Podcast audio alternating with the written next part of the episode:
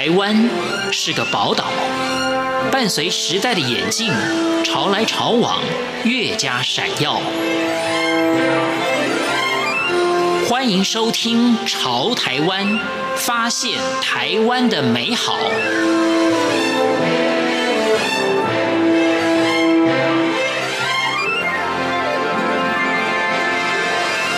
听众朋友，大家好，欢迎大家收听今天的《潮台湾》，我是贤琴。每个人对于人生都有不同的憧憬，有的人希望功成名就，有的人希望活得随性自在。曾经在知名的电子大厂任职，担任传统产业总经理的陈宇德，因为希望自己过个有趣的人生。所以，正值中年的他毅然决然卸下所有的光环，当一名家庭主妇。但没想到，因此一头栽入了自酿啤酒的世界。三年的时间，他拿下了十三个冠军、八个亚军以及六个季军。今天潮台湾节目，陈宇德将跟我们分享他快意丰盈的人生。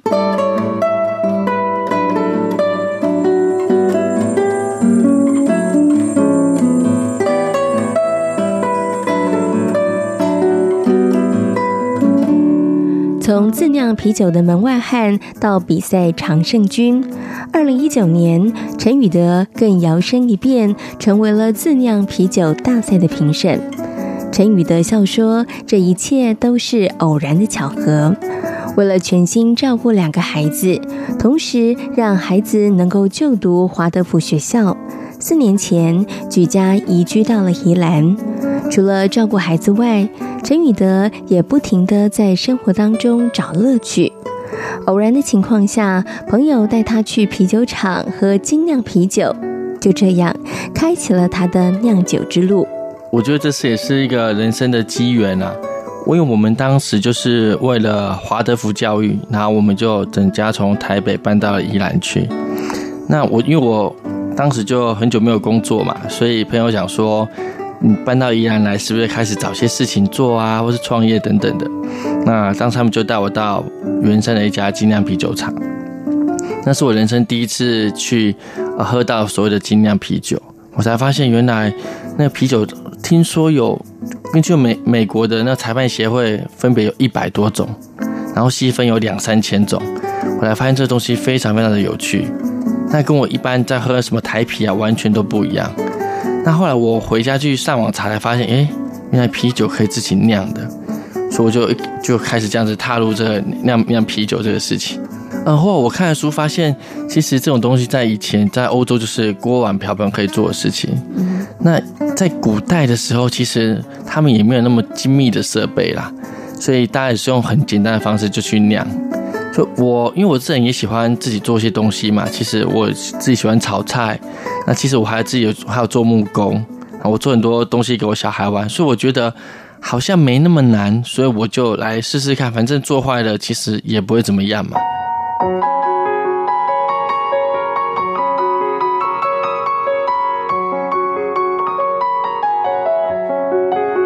陈宇德发现锅碗瓢盆就可以自酿啤酒时，他决心试一试。他坚持，既然要做，就做到最好。因此，不仅采购最贵的设备，购买最好的液态酵母，还向高手请教。他说：“也许就是这样的学习态度，让他在短短的时间内，就在自酿啤酒的领域里有了不错的成绩。”我觉得是我一个学习的态度啦。就是嗯，我我这个人是这样子，我要么我就做到最好，不然我就不要做。所以我当时就会，大概呃开始酿啤酒两三个月之后呢，我就把那种嗯自酿玩家的梦幻一品的设备都买回来了。我就是很认真的来做这个事情。所以我当我在酿的时候，别人是当成兴趣在酿，但我把它当成是事业在在做了。所以我就会常常拿那种。非常高端的，比如说液态的项目，当时台湾都还没有，我就名义上说带我妈去香港玩，实际上去把液态酵母买回来，然后就用最好的设备来做这件事情。那我会常常缠着那个高手们啊，跟他们聊天啊，去想知道说到底有什么样的配博可以去把它做好。我我当时就觉得，如果我可以做一个很厉害的啤酒出来，很好喝，那个我就可以很有面子。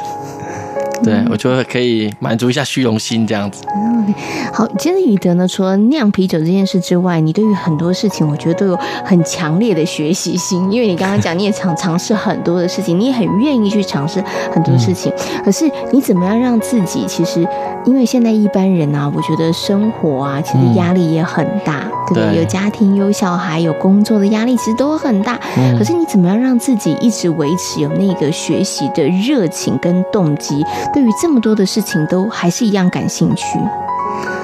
我们其实我觉得学习其实是一种休息。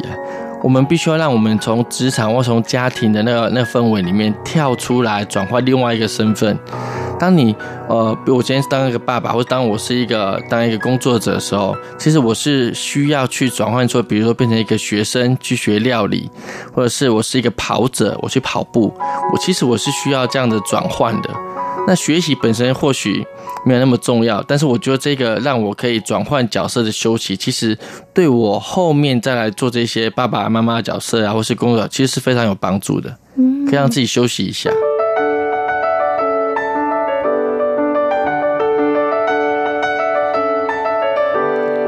没有期待就不会失望。陈宇德笑说：“这看似是一句消极的话，但却是他做许多事情时奉行的原则。即使遇到困难，陈宇德也将它视为礼物，因为有挫折，才有修正调整的机会。”呃，我我这这句话听起来很消极，但是很有用，就是没有期待就没有伤害。因为我是从零开始学起呀，所以对我来讲，我每一次学到的东西，对我来讲都是都是有是一种进步，然后一种成长。所以我一开始就没有设定说我一定要怎么样。对我来讲，我就是去玩呐，很开心呐。所以学习对我来讲是好像发现新大陆一样，就是啊，原来人世间里面有这么好玩的事情，然后因为这个领域里面想的东西完全跟我们不一样，我就觉得哇，好厉害哦。那有的时候，正是这些不同领域的这些东西带给我的是，我用另外一种思考方式重新来看我的工作，我是不是应该往另外一个面向来进行，或是另外一个面向来思考？这样，我我觉得就是还是要处理自己的情绪嘛，对，因为那些情绪可能是一辈子都会跟着我们的。那就是我我会利用我跑步啊去发泄一下，或者是那个你通常我看我朋友都会写怒跑十公里，狂打二十球这种事情，就是情绪在我们身上的时候，我们要去很百分之百去经历它。但是我们把情绪给经历完之后呢，我们就必须要静下来，很中立的来处理我们现在遇到的事件是什么。我们把事情好好的处理完之后呢，看我们在这边有什么做的不足的啊，或者是嗯有需要改善的东西，我们就把它改善，然后再往下一个目标去前进，这样就好。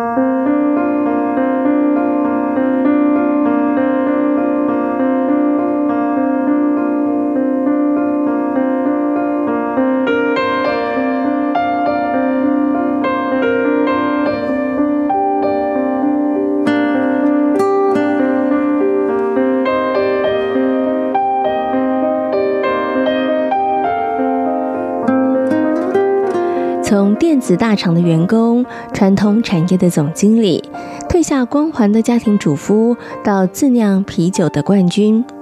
朋友眼中的陈宇德过着幸运的人生。陈宇德却认为，那是每一个人对于自己生活的选择。想活出什么样的样态，就必须做出一些决定、取舍和付出。怎么讲？轻易丰盛的人生啊！我觉得我已经，我觉得。有的时候，别人会说你怎么都那么的幸运，但我觉得这个幸运其实不是，不真的是幸运，是很多我的信念去累积起来的。当我把那些挫折啊、那些失败啊看成是我的朋友的时候，事实上我的人生里面就没有这两个东西了。我记得我忘记是爱因斯坦还是谁讲过一句话，他说：“黑暗，黑暗其实只是比较微弱的光。”所以，当我们不是用二分法来看黑白对错的时候，其实我们在面对一些比较人家称为负面情绪的时候，其实在我看来，它只是一个不同的面相而已，没有没有什么什么叫做负面的，它是另外一种去看这事情的态度而已。嗯、所以我觉得这是我可以过得比较让我自己情绪感觉非常开心啊，非常非常顺利的一种方式。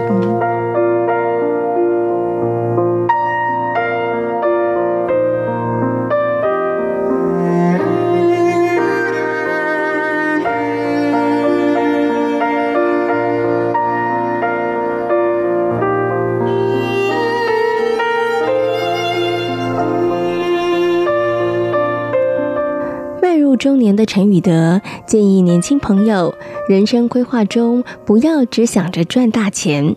以开放的态度面对人生，才能够看到生命中许多珍贵的礼物。第一个，不要想着赚大钱，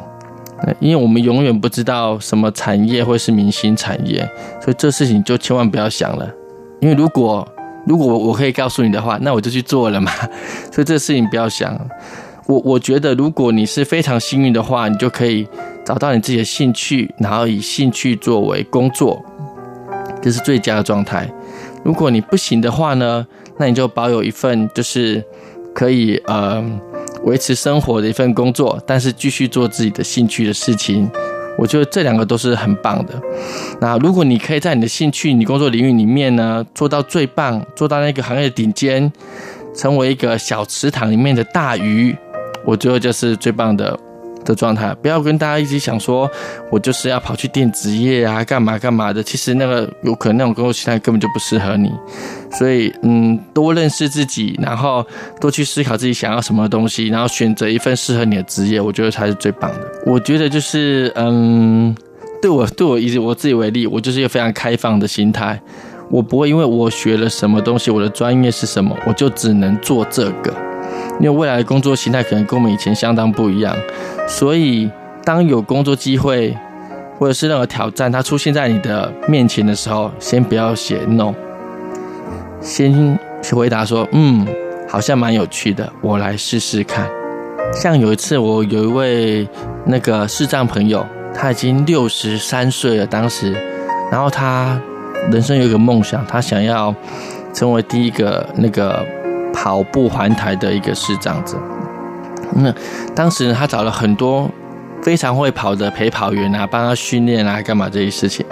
那可是每一个陪跑员都跟他讲说，这个太难了，每天要跑四十二公里，要跑二十几天呢。那些陪跑员自己都做不成这个事情。